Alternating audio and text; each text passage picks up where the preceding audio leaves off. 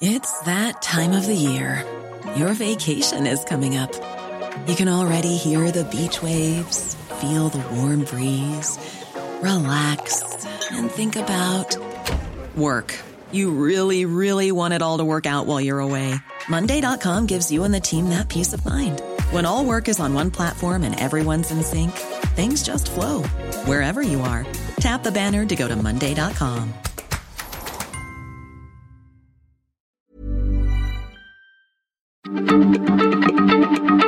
Heraldo Radio, la H se lee, se comparte, se ve y ahora también se escucha.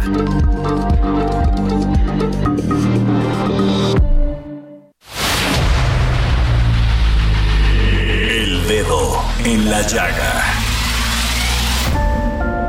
Había una vez un mundo en el que nadie creía. Un país de historias inexplicables. Una nación con personajes asombrosos. Santo Tomás tenía razón. Hay que ver para creer. El México increíble, las verdades que duelen, la voz de los que callan, el dedo en la llaga. Infórmate, diviértete, enójate y vuelve a empezar. El Heraldo Radio presenta El Dedo en la Llaga con Adriana Delgado. The Snow VQ.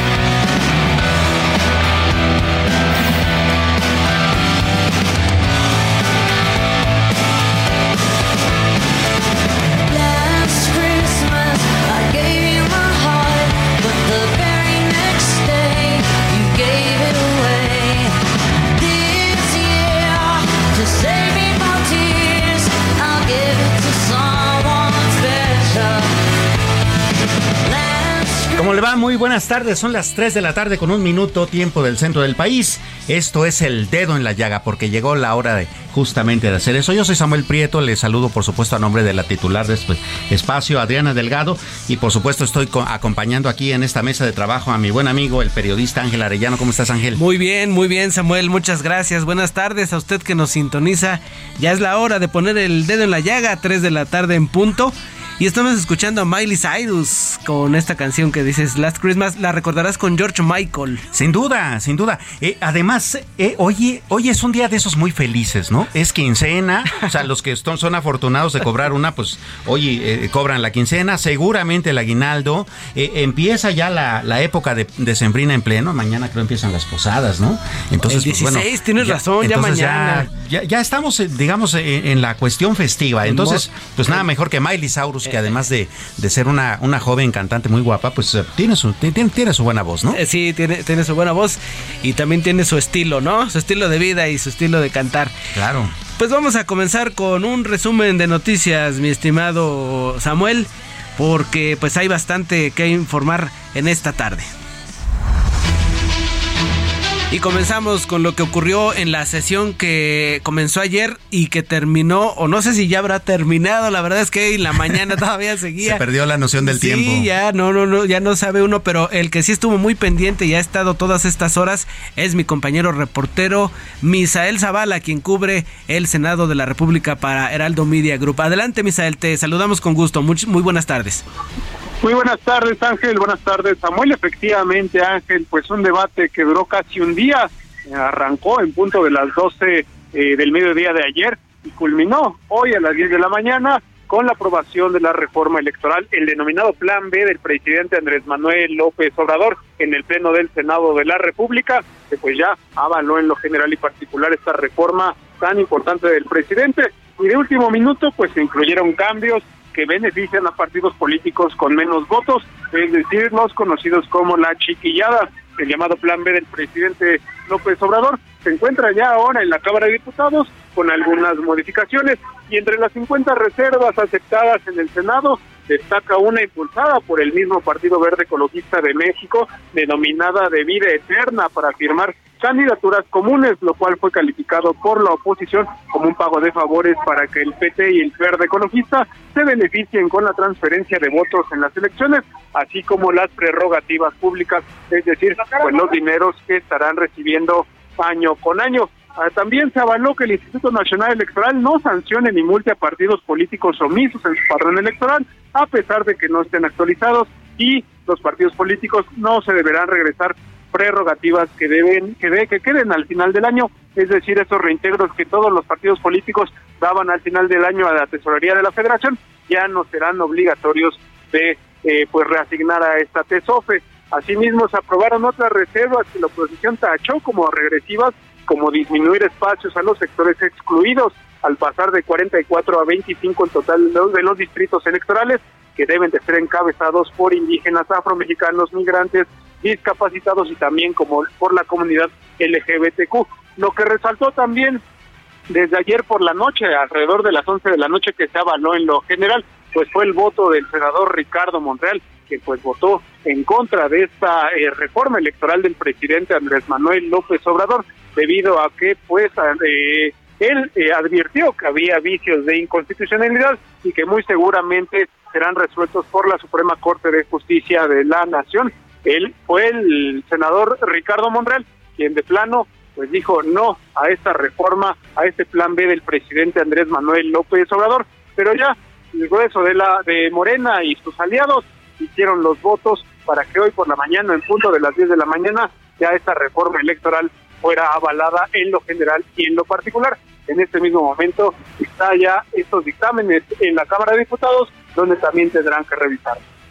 Jesús, buenas tardes. Eh, aprovechando que estás acá en la línea y que nos acabas de dar una explicación bastante amplia de lo que sucedió en esta sesión del Congreso, bueno, todos tenemos claro que esta reforma eh, está ocasionando mucha polémica justamente por esta discusión en el sentido de si será constitucional o no. Y quisiera preguntarte dos precisiones. Una, si es muy posible, eh, según lo que tú estás viendo en el ámbito de allá legislativo, en el ambiente que se respira, si la sesión de hoy, que es la última del, del, de la, eh, del periodo ordinario de sesiones, será suficiente para que en la Cámara de Diputados también hagan todo el trabajo de, de, legislativo, considerando que, pues bueno, hay cambios en esta iniciativa, por un lado, y por el otro, eh, ¿qué ha sabido de los legisladores y su reacción con respecto al comentario que hizo esta mañana el presidente Andrés Manuel López Obrador en el sentido de que él mismo estaría dispuesto a vetar esta, esta iniciativa si es que termina convirtiéndose en ley, considerando justamente esta cláusula que nos acabas de contar de la eh, pues de la vida inmortal de los partidos políticos. La vida eterna, ¿no? Así es.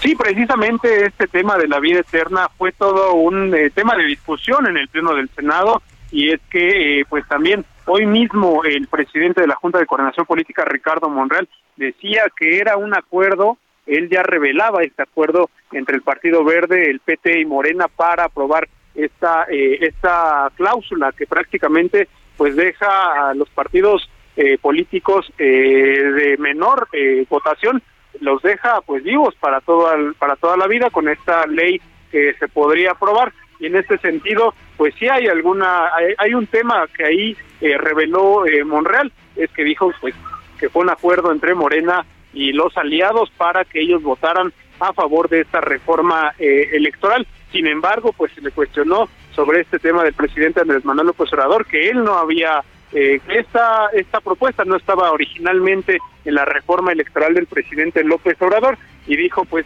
únicamente que eh, Morena cumplió los acuerdos y honró su palabra para que esta cláusula también eh, caminara en el legislativo. Sin embargo, pues sí, hay eh, prácticamente eh, un sector bastante fuerte de, de algunos incluso más bien sectores de la, de la oposición que sí dicen que esta cláusula puede ser inconstitucional debido a que eh, pues había ya, ya, se había borrado de las leyes electorales y únicamente en algunos estados se estaba aplicando esto de la candidatura común que también debería de ser eh, borrado. En ese sentido, pues sí hay algo de, razón en cuanto a lo que dijo Ricardo Monreal. El presidente López Obrador no había autorizado esta cláusula de la vida eterna la, eh, para los partidos eh, políticos de menor eh, elección, es decir, la chiquillada prácticamente, el Partido Verde, el Partido del Trabajo, el Partido de Encuentro Social, que todavía hay en, la, en el Senado de la República, el Partido Encuentro Social,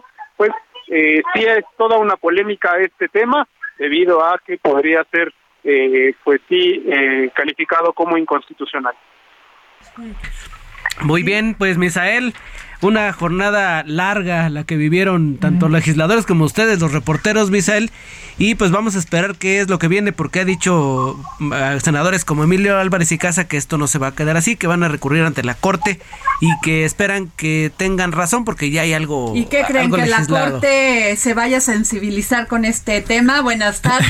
Hola, buenas tardes. Lo que Eh, decía eh, es que ya había camino andado, ¿no? Que- Ya había camino andado y además hay que, hay que poner dos apuntes sobre la mesa bien interesantes. Uno, lo que ya comentaba nuestro compañero Misael y tú, en el sentido de que eh, el senador Monreal pues votó en contra, ¿no? Y hubo conciencia al respecto. Eh, otro, que el propio presidente de la República hoy en la mañana dijo, no, pues yo podría hasta vetarla, ¿no? Si se aprueba. Entonces, bueno, el tercer paso que sería la Suprema Corte pues ¿Que también no estaba tendría... de acuerdo el presidente? Eh, particularmente en el punto de la cláusula esta de vida eterna para los partidos políticos. no. La chiquillada. Él dijo que, que- que bien podría no estar de acuerdo. No fue el duende ahí de, de la Cámara de Diputados de Morena. Eh, sí, Se sí, sí. sorprendió. ¿Y tú, quién puso esto aquí? Claro, exacto. Eh, pero fíjate, eso abría justamente la puerta a que entonces la inconstitucionalidad estuviera más fuerte, ¿no? Sí, sí, yo creo que también está consciente el presidente que puede que Sin ahí duda. se, se Ay, esos duendillos. ¿Verdad? Misael, muchas gracias. Ángel, muy buenas tardes. Gracias, buenas tardes. Oigan, y pues nos vamos ahora al estado de Puebla. ¿Quién iba a imaginar hace una semana que íbamos a tener este cambio radical con el fallecimiento de. Miguel Barbosa? ¿Quién iba- sabíamos que estaba enfermo y todo, pero fue Pero algo... que, va, pero tengo información de este confidencial, así le decimos los periodistas, que fue una negligencia médica. mala A ver, práctica, una ¿no? mala Sí, práctica. Sí, por ahí ver, anda diciendo Pero eso. vamos al reporte. Sí, lo que se ha movido es que ya hay un gobernador sustituto y ya se también se le dio sepultura a Miguel Barbosa. Vamos con Jesús Lemus, quien es corresponsal del Heraldo Media Group allá en aquella entidad y a quien saludamos con gusto en esta tarde. Jesús, ¿cómo te va? Buenas tardes. ¿Qué tal, Ángel, Samuel? También me, eh, me da gusto saludar a Adriana para platicarles todos los hechos que se han registrado aquí en el territorio poblano. También hay que decirlo, en, en al menos las últimas 24 horas han sido laboralmente hablando muy pesados. Empecemos con lo que se vivió ayer. De entrada fueron los homenajes que se vivieron eh, de cuerpo presente para el exgobernador Miguel Barbosa Huerta luego de su fallecimiento.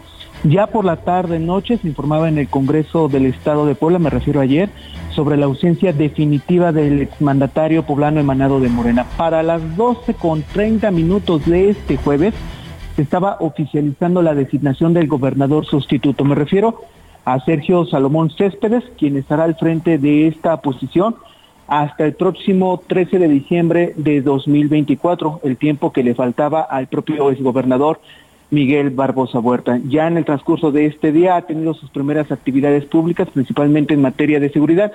Sin embargo, el gobernador sustituto, hay que decirlo también, pues a los amigos del auditorio, se trasladó al municipio de Tehuacán, donde acompañó a Rosario Orozco Caballero, a los hijos del exgobernador Miguel Barbosa Huerta y también a otros familiares, al último adiós que le dieron al exmandatario poblano en este municipio, el segundo municipio más importante del territorio poblano y que era muy querido por el propio Miguel Barbosa Huerta. Ahí sus restos ya descansan en paz en el Panteón Municipal de este municipio, pero ¿cómo fue este proyecto, esta trayectoria más bien?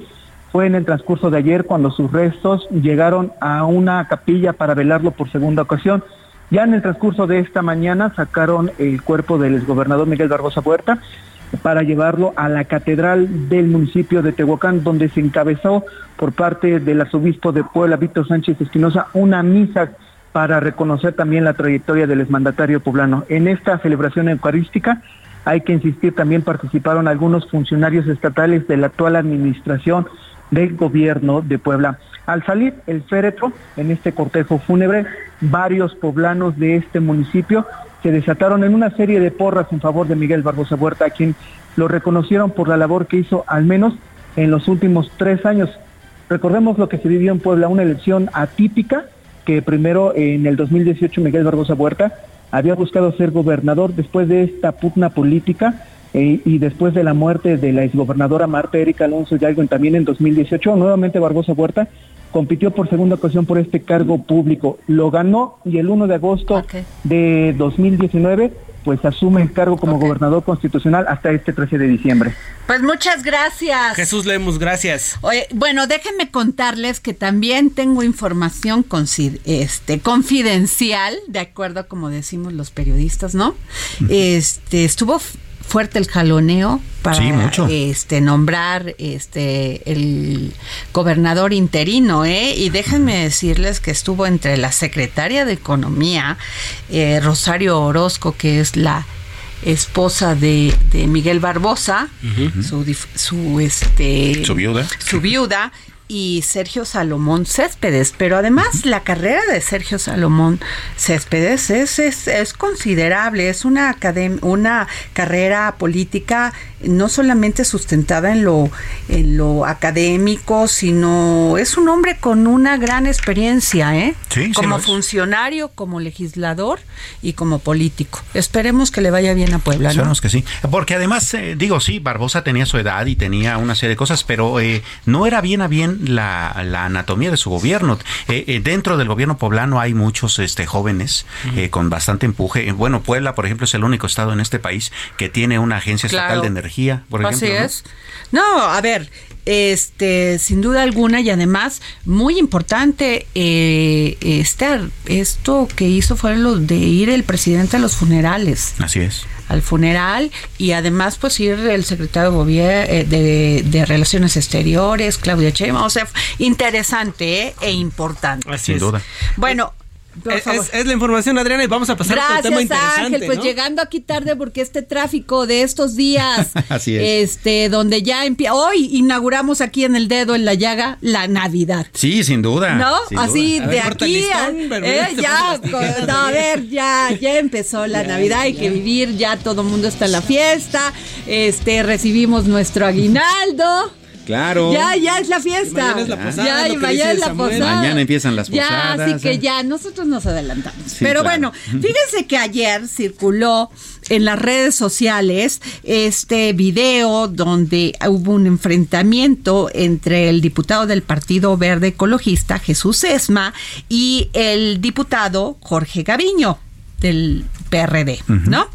Y me llamó la atención porque el diputado Jesús Esma, este, pues mm, después de este altercado, pues mm, este emitió un comunicado donde pues este dice él me disculpo no por este sin embargo pues el señor faltó a su palabra Claro. y yo creo que es muy de humanos pues si te dan la palabra si te dicen oye sí te voy a apoyar en esto y más en una cuestión legislativa pues te enojes no Claro. si haya sido este eh, se- si, si- si se conducieron este de una manera honorable o no esas son otras cosas no pero yo le pedí al diputado Jesús Esma Suárez del Partido Verde en el Congreso de la Ciudad de México que me tomara la llamada porque a mí sí me interesa, ustedes saben que yo soy amante de los animales, Claro. de y me llamó la atención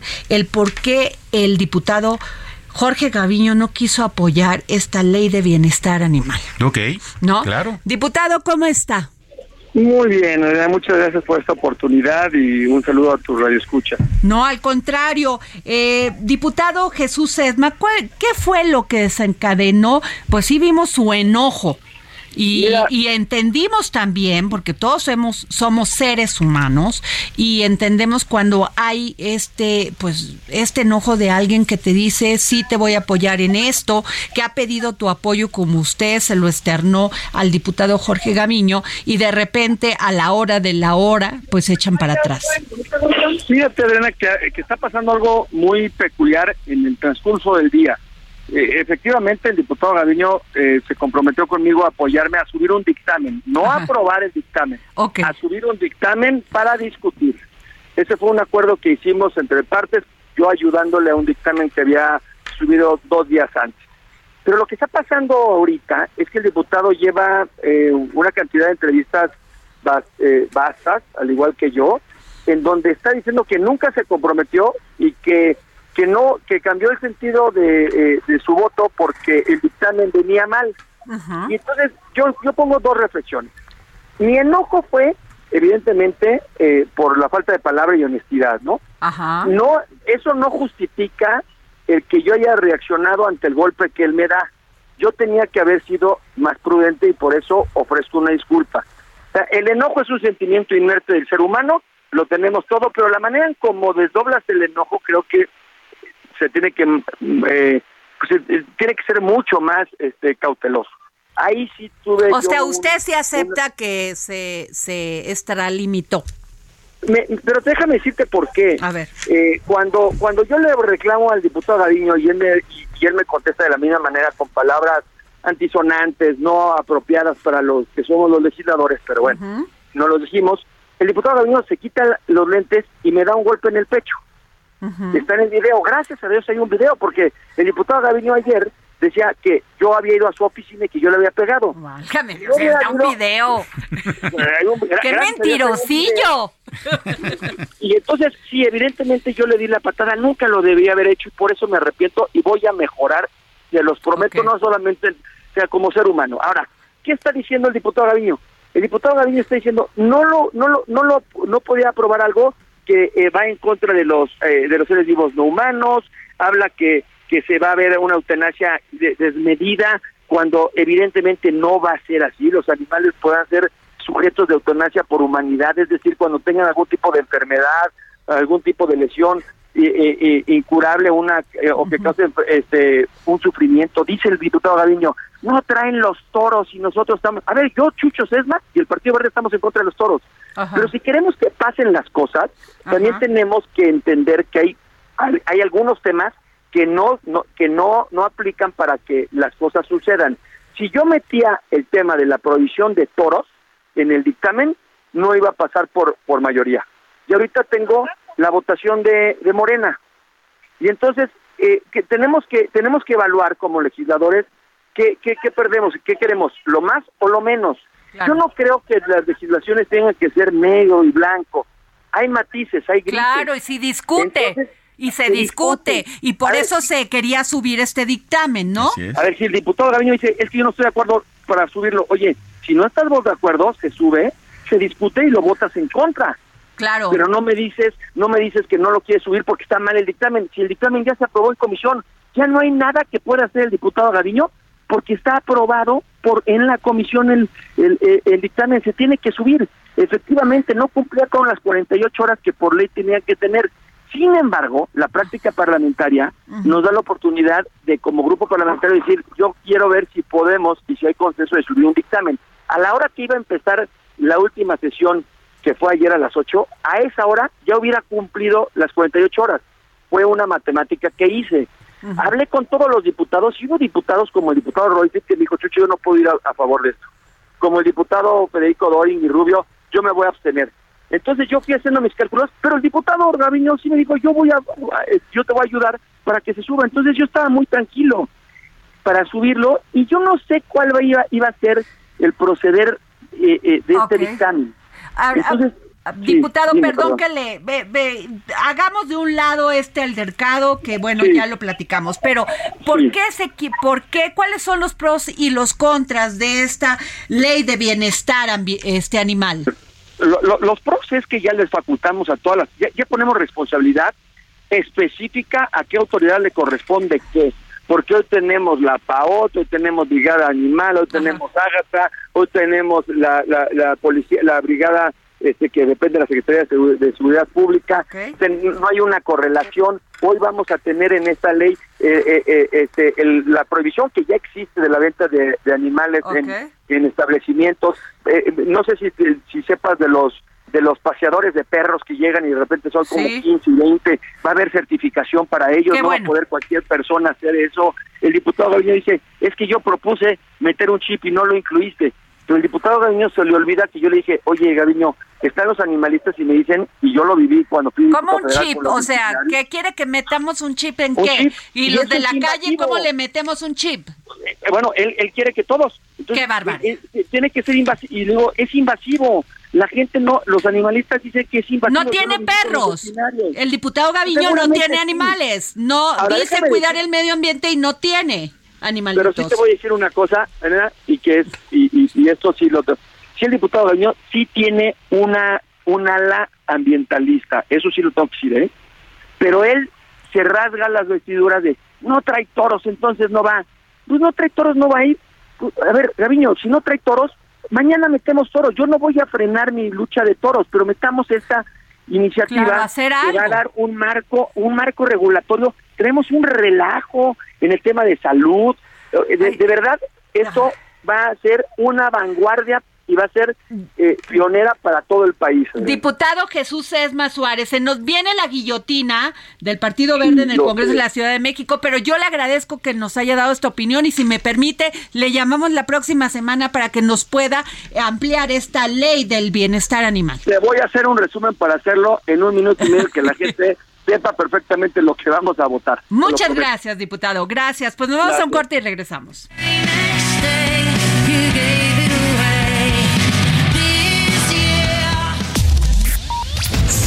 A Adriana Delgado en su cuenta de Twitter. Arroba Adri Delgado Ruiz. Además, te invitamos a enviar tus opiniones y comentarios en texto o por mensaje de audio a través de WhatsApp al 55 2544 3334. Y si quieres escuchar El Dedo en la Llaga de El Heraldo Radio, en cualquier momento y donde quiera que te encuentres, descarga el podcast disponible en Spotify y iTunes.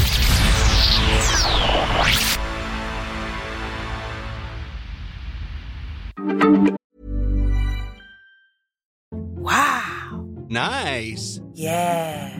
What you're hearing are the sounds of people everywhere putting on Bombas socks, underwear, and t-shirts made from absurdly soft materials that feel like plush clouds. Yeah, that plush. And the best part? For every item you purchase, Bombas donates another to someone facing homelessness. Bombas. Big comfort for everyone. Go to bombas.com slash ACAST and use code ACAST for 20% off your first purchase. That's bombas.com slash ACAST. Code ACAST. Heraldo Radio, la H se lee, se comparte, se ve y ahora también se escucha.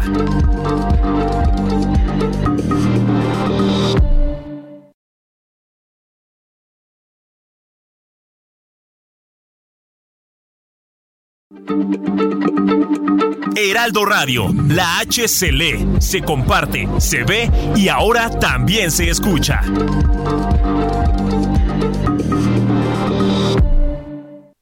Sigue a Adriana Delgado en su cuenta de Twitter en arroba Adri Delgado Ruiz. Y envíanos tus comentarios vía WhatsApp al 55 25 44 33 34 o 55 25 02 21 04.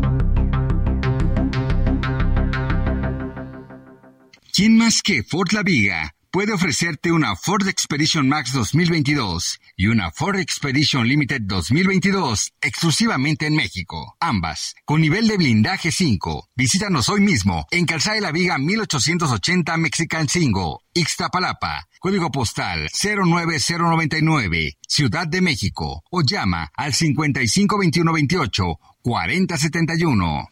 Entrega inmediata. Adriana Delgado, entrevista en exclusiva al director de cine Luis Mandoki. Usted hizo dos documentales sobre la lucha de Andrés Manuel López Obrador, 2006-2007. Retrató su vida y retrató esta gran lucha que tuvo para llegar a la presidencia en 2018. Sí, fíjate, cuando, cuando terminé Voces Inocentes eh, y fui a comer con mi productora musical de Voces Inocentes, que era Lynn Feinstein, que es una gran productora musical, eh, y comiendo, le dije, ¿y ahora qué hacemos? Y me dijo, te tengo una propuesta. Y digo, ¿cuál? Dice, hagamos un documental sobre el desafuero, porque estaba sucediendo en ese momento. Y le dije, "Hmm, podría ser. Y me dice, yo llevo mucho tiempo tratando de sacar una entrevista con López Obrador, pero no me la ha dado para Rolling Stone, porque ella escribía en Rolling Stone. Dice, pero igual la pido y a ver si nos la dan. Y al día siguiente me dijo, ya nos la dieron, desayunamos con él mañana en la mañana. Entonces fuimos al, al Palacio del Ayuntamiento y des- nos sentamos con él. Fue la primera vez que yo lo conozco. Tuvimos una, una plática muy interesante, muy libre, muy divertida también. Y me acuerdo que le dije, pues tenemos esta idea de hacer un documental y me dijo, es que a mí estar rodeado de cámaras todo el día no me gusta, no me interesa. Y me acuerdo que le dije yo, bueno, pero si en tiempos de Benito Juárez hubieran habido cámaras de video, hubiera sido un crimen no documentar la historia. Y entonces rió, dijo, ya me jodiste. Jueves, 11 de la noche, El Dedo en la Llaga,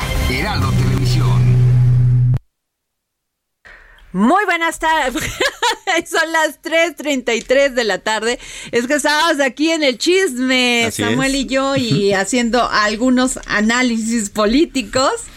Eh, fíjense que les quiero comentar algo que me llamó poderosamente la atención. Bueno, indignación. Sin duda. Mucha indignación. Y les voy a hacer un resumen del cual me va a ayudar también Samuel Prieto para que ustedes estén informados.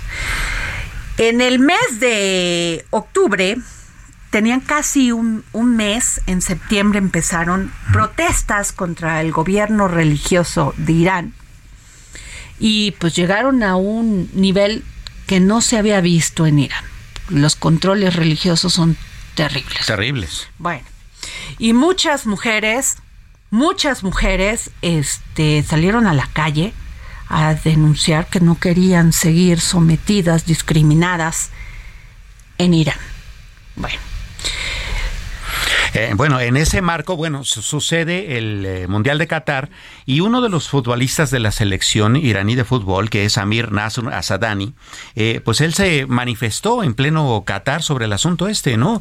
y bueno, eh, eh, expresó opiniones importantes y muy poderosas con respecto a la situación que están viviendo las mujeres y otros grupos vulnerables en Irán y eso ocasionó que él fuese enjuiciado. Incluso en este momento él está ya condenado a muerte, a, a morir en la horca y pues eh, vamos, eh, hay muchas voces que se han levantado eh, en contra de esto y una de ellas es justamente la de la propia Organización de las Naciones Unidas que el día de ayer eh, decidió por una mayoría expulsar a Irán justamente de este, el organismo que se encarga justamente de los derechos de las mujeres, ¿no? Así es, pero déjame decirte que este joven iraní eh, fue parte de la selección de Irán Así es. que participó en esta en esta En la justa mu- mundialista, sí.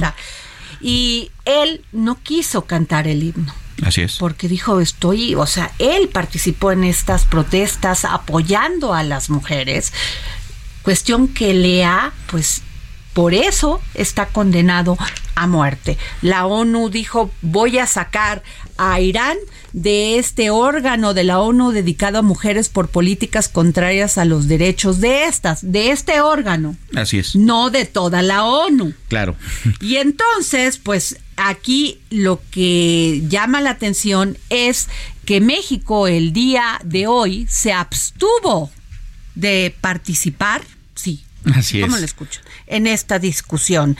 Y tenemos el, pues el boletín comunicado que emitió la Secretaría de Relaciones Exteriores, del cual es secretario Marcelo Ebrat, del cual quiere ser corcholata para el 2024. Así es, sí. Entonces yo creo que es muy delicada esta posición. Samuel, dinos, ¿qué dice este Sí, comunicado? mira, el primer párrafo, se, eh, digamos, resuelve esa pregunta. Dice, eh, México se abstuvo en la votación del proyecto de resolución para excluir a la República Islámica de Irán de la Comisión de la Condición Jurídica y Social de la Mujer, ya que consideramos que el retiro de un Estado miembro de un foro multilateral no contribuye al diálogo ni a la cooperación internacional, esenciales para el fortalecimiento del multilateralismo y en este caso concreto a la promoción de la igualdad de género y el empoderamiento de la mujer. Es decir, el argumento es, si los corremos del organismo, entonces ya no podemos dialogar con y, ellos. y yo me pregunto, si esto lo sabían, las protestas iniciaron de estas mujeres en septiembre,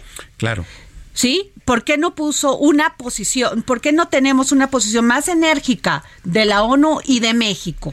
Sí, sin duda. O sea- claro, también hay que considerar el, conce- el contexto político. Eh, a- el- una de las cosas por las cuales el mundo está tan nervioso con Irán, pues es justamente porque ellos están desarrollando armas nucleares, ¿no? Así Entonces es. pelearse con Irán, pues ya es un problema. Estados Unidos de por sí ya tiene un conflicto Pero, con ellos. ¿no? pero a Ahora ver, imagínate, ¿no? este, Estados Unidos votó a favor de los De sacarlos, dere- claro. de- a favor de los derechos de las mujeres Sí. en Irán y muchos países de los que llamamos avanzados. ¿Y quiénes crees que votaron, en, o sea, o se abstuvieron? Porque esa es la mejor manera Claro. para justificar que no quieres tomar partido de nada. Claro. En un país, perdón, y lo digo así, donde, donde se mueren todos los días una mujer por discriminación y violencia hasta cometer feminicidios todos los días. Sin duda. Y sí, en efecto, el efecto, el, eh, México no fue el único que se abstuvo, también lo hicieron el Congo, la India y Tailandia, ¿no? ¿Qué Países tal? donde, por cierto, ¿Qué tal también hay India? atropellos contra No, las bueno. mujeres, ¿no? Bueno, pero eso, eso no nos toca a nosotros, pero sí nos toca analizar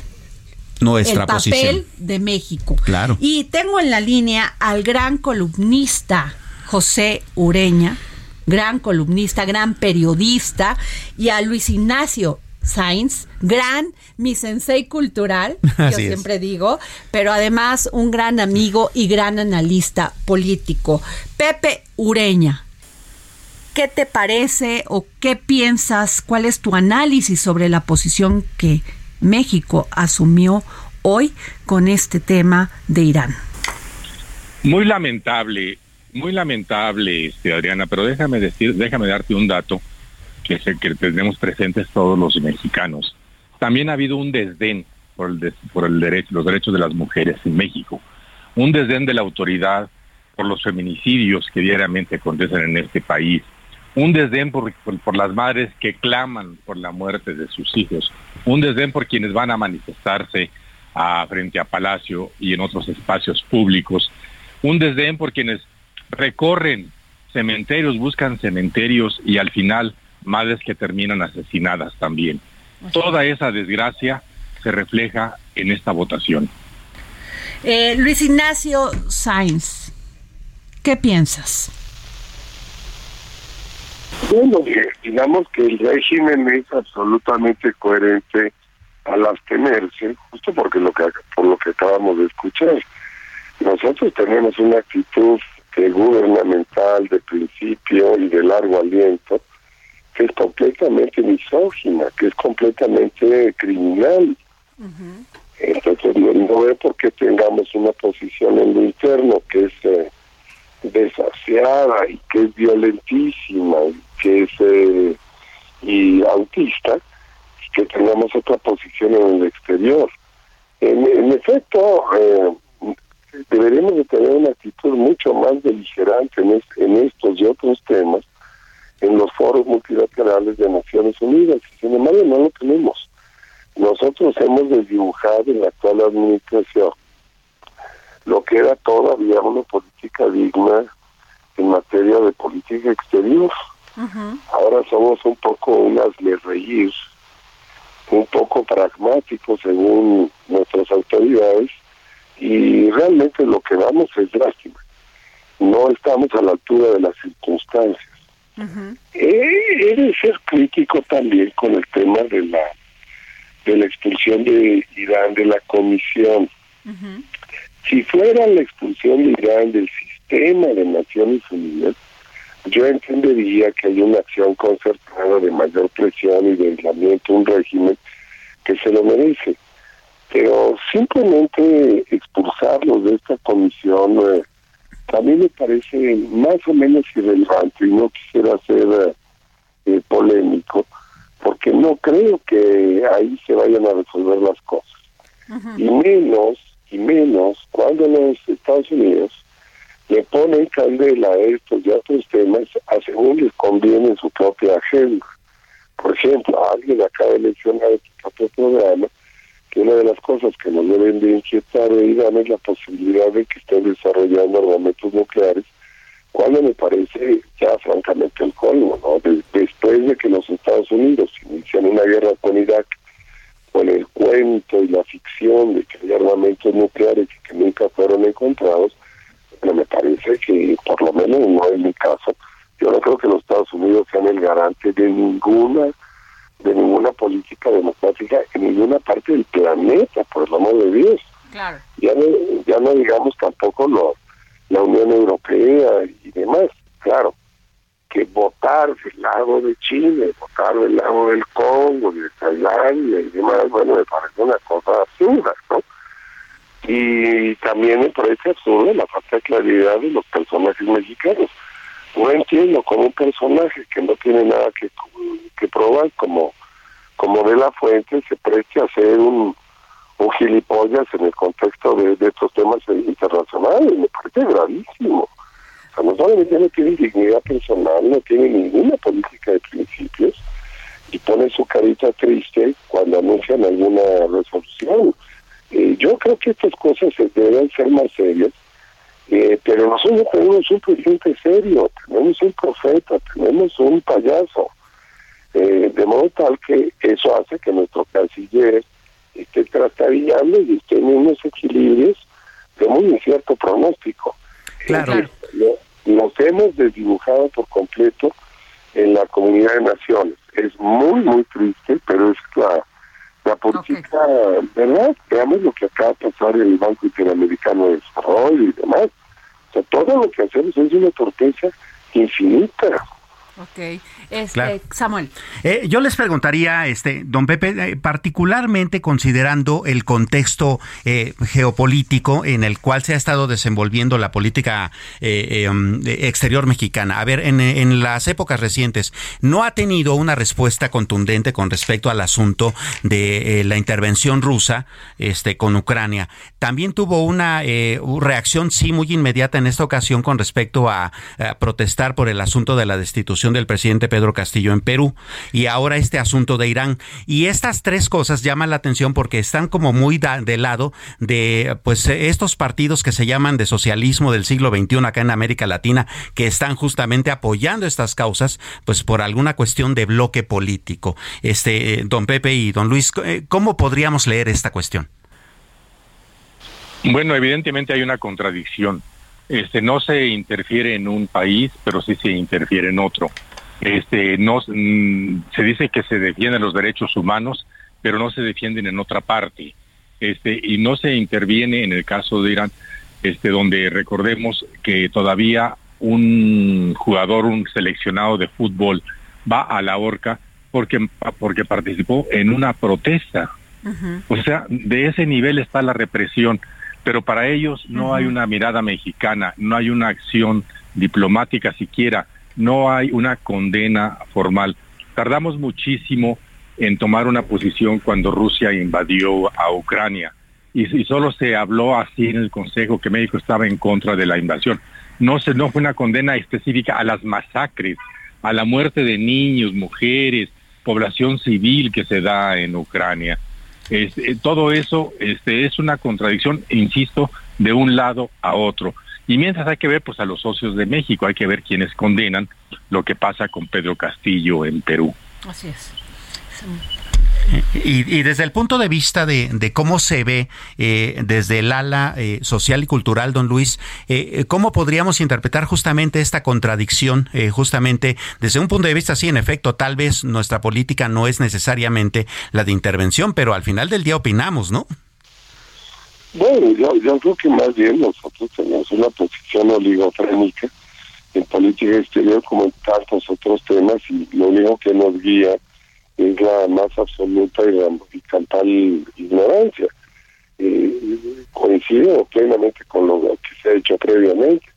No puede ser que no nos pronunciemos sobre un caso tan grave como el de Ucrania y estemos nosotros defendiendo a, a un golpista confeso en el caso del Perú. O sea, no solamente es un asunto que está en proceso de ser revisado jurídicamente, y ya estamos ofreciendo nosotros un asilo político a un tipo que intenta destruir el orden constitucional. Entonces, bueno, a mí me parece que no tenemos vergüenza. Es exactamente el tema de Evo Morales. O sea, aquí no es un tema, digamos, estrictamente ideológico, es un tema estrictamente de derecho. Son temas constitucionales donde estos personajes que pasan por el arco del triunfo las leyes, los reglamentos y las cartas magnas de sus países, y nosotros lo festejamos. Y lo festejamos también, se refiere al gobierno mexicano, porque el gobierno mexicano hace exactamente lo mismo. ¿Qué corcho le va a importar el futuro, la existencia misma de unas mujeres en Irán si aquí se las hacen a 11 mujeres todos los días? Así es. Entonces, digamos, más bien lo que me parece que hay es una coherencia macabra de no hacer mutis en el caso internacional, justo para que tampoco nos vengan a señalar en el caso doméstico. Pero esto es una, es una atrocidad absoluta sí tendríamos que ser mucho más críticos.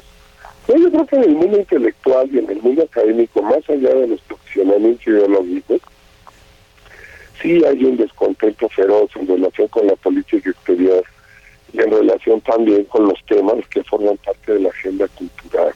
Así es. Yo creo que vivimos en un reposicionamiento de un inútil, sangriento y realmente autista populismo que no nos conduce a ningún sitio en estas materias como no sea al de lo propio internacional. Pues yo le agradezco a José Ureña y a Luis Ignacio Sáenz que nos hayan dado su opinión sobre este tema verdaderamente cruel. Sin ¿Qué- duda ¿Qué cruel. otros este, adjetivos le pondrías? Cruel, Pues inhumano incluso, ¿no? inhumano. Este, ¿qué está pasando en Irán y nuestra posición como país? Claro. Gracias a los dos. Muchísimas gracias, saludos al auditorio. Gracias, Luis. Gracias. Samuel, Pues vaya, eh, así la cuestión. Eh, duro. Es de repente duro difícil los de entender. señalamientos, lo sé, eh, pero no hay manera de decir otra cosa. Claro, eh, estamos hablando de vidas de mujeres en Irán, estamos hablando de vidas de niños en Ucrania, estamos hablando de un golpista en Perú, o sea, estamos hablando de cosas que, de, que en un momento determinado, pues cualquiera con un mínimo de sentido común no, no toleraría, ¿no? Pero vamos a la sección de Samuel Prieto.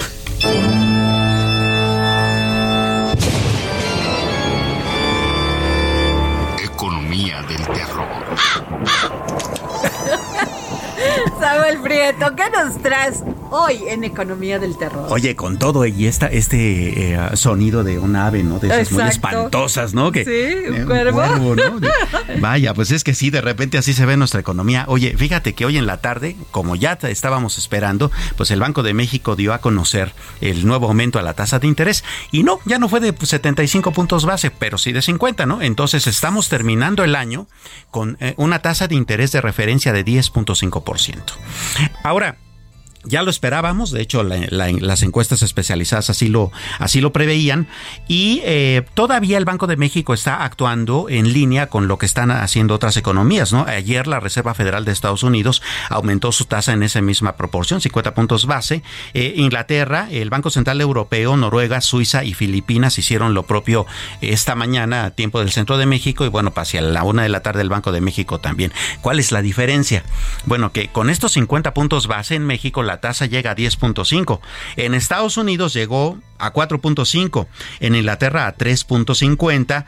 pues, En Noruega a 2.75, es decir, nuestra tasa pues, sigue siendo estratosférica con respecto a las eh, economías del primer mundo. Claro, eso es eh, siempre sucede así, justamente porque esa es la única manera en que nuestra economía puede tener un cierto nivel de competitividad eh, con respecto a la emisión de bonos y podamos competir con esas Quiero economías. ¿no? preguntarte, ¿a quién perjudica que suban esta tasa? ¿Y a quién beneficia? Perjudica a todo el mundo. Es más, mira, perjudica hasta el propio gobierno. Claro. ¿Por qué? Porque eh, significa que si está subiendo su tasa, pues él mismo está encareciendo los préstamos que pide, ¿no? Y por supuesto también te perjudica a ti, me perjudica a mí y a todos los que eh, de alguna manera recibimos algún ingreso de la economía mexicana, pues justamente porque el, eh, no nada más estamos pagando el alto impuesto injusto de la inflación, sino que también si pedimos un crédito, pues eh, esas tasas de interés también se aumentan, ¿no? Claro. Este, ahora, ¿qué es lo que sí va a empezar a suceder según las previsiones de eh, diversos analistas económicos en, la- en cuanto a política monetaria? Bueno, eh, se prevé eh, que la tasa de interés mexicana no haya alcanzado todavía su pico. Tal vez hacia marzo del próximo año estaremos todavía con una tasa de 11.5% en promedio y entonces puede ser que el Banco de México, dicen, empiece a pues desligarse de las eh, decisiones de política monetaria de Estados Unidos por una razón simple.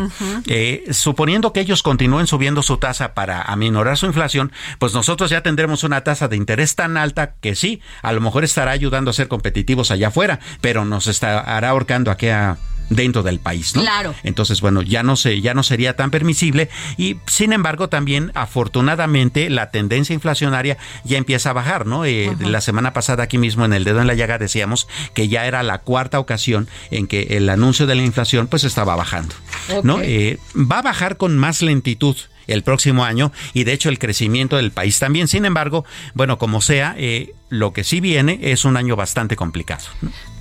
Otro tema, aprueban durante la madrugada el presupuesto de egresos 2023 de la Ciudad de México. Oye, sí, no fue nada más el Congreso Federal y el Senado los que se quedaron a dormir ahí, ¿no? También acá en el Congreso de la Ciudad. Y fíjate que fue una sesión maratónica, ¿eh? Estuvieron toda la noche discutiendo y por fin se pusieron de acuerdo. 248 mil 415 millones de pesos que, pues, digo... Hay quincenas que no te los llevas, ¿no? Claro. Pero este estamos hablando del 6.2% más de lo que de lo que se estuvo gastando este año. ¿Qué- ¿Quiénes son más o menos los ganones en este asunto? Bueno, se van a gastar 68.619 millones de pesos en dependencias. Las alcaldías se llevan 45.658 millones. Bueno, pues para bachecitos y las obras que hacen las alcaldías. El metro, que es un, eh, pues un asunto aquí que nos preocupa a todos porque cada vez que Las nos subimos al metro está cada vez más lamentable, Hay ¿no? personas que no pueden subir escalones, por favor. Así es. Bueno, pues el metro se está llevando Ojalá las 18.847 compongan. Millones de pesos. Eh, ojalá compongan eso. Y además hasta la frecuencia de los viajes, los trenes. También de repente vemos cómo en, en las redes sociales aparece el, el tren avanzando y la puerta abierta, por ejemplo, ¿no? Entonces sí se necesita mucha, mucho, eh, eh, pues mucho trabajo ahí. La policía de la capital se lleva 7.530 millones, este, por ejemplo, para sus cajas de previsión social, lo cual también es bueno, porque si la policía es una de esas instituciones que están avanzando en esta ciudad, pues hay que recompensarlos, ¿no? Así es. ¿Y qué otro tema, Samuel? Muy rápido. Bueno, pues básicamente la eh, Comisión Económica para América Latina, que es otro organismo de la ONU, está diciendo que lo que ya sabíamos, ¿no? Nada más que ellos lo dicen todavía un poco más abajo. Nuestra perspectiva es crecer 1.8%. Ellos dicen, no, vamos a crecer 1% nada más. A ver, acabo de recibir un tuit de una persona que se dedica a hacer, este, bueno, su oficio es ser picador de toros y nos quiere, un- nos que me pide a mí que lo diga y todo lo que conlleva esta, esta industria y este, este oficio. Y yo quiero decirles que lo vamos a platicar en esta semana sobre este tema. Sin duda. Gracias por su tweet. Y bueno, nos tenemos que ir. El Heraldo Radio presentó El Dedo en la Llaga con Adriana Delgado.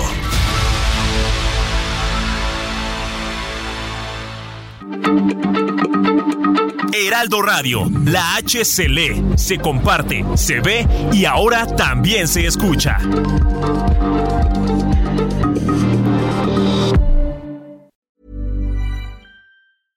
Hey, it's Paige DeSorbo from Giggly Squad. High quality fashion without the price tag. Say hello to Quince.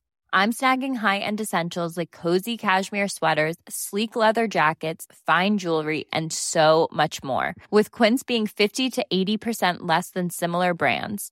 And they partner with factories that prioritize safe, ethical, and responsible manufacturing. I love that. Luxury quality within reach. Go to quince.com slash style to get free shipping and 365 day returns on your next order. Quince.com slash style.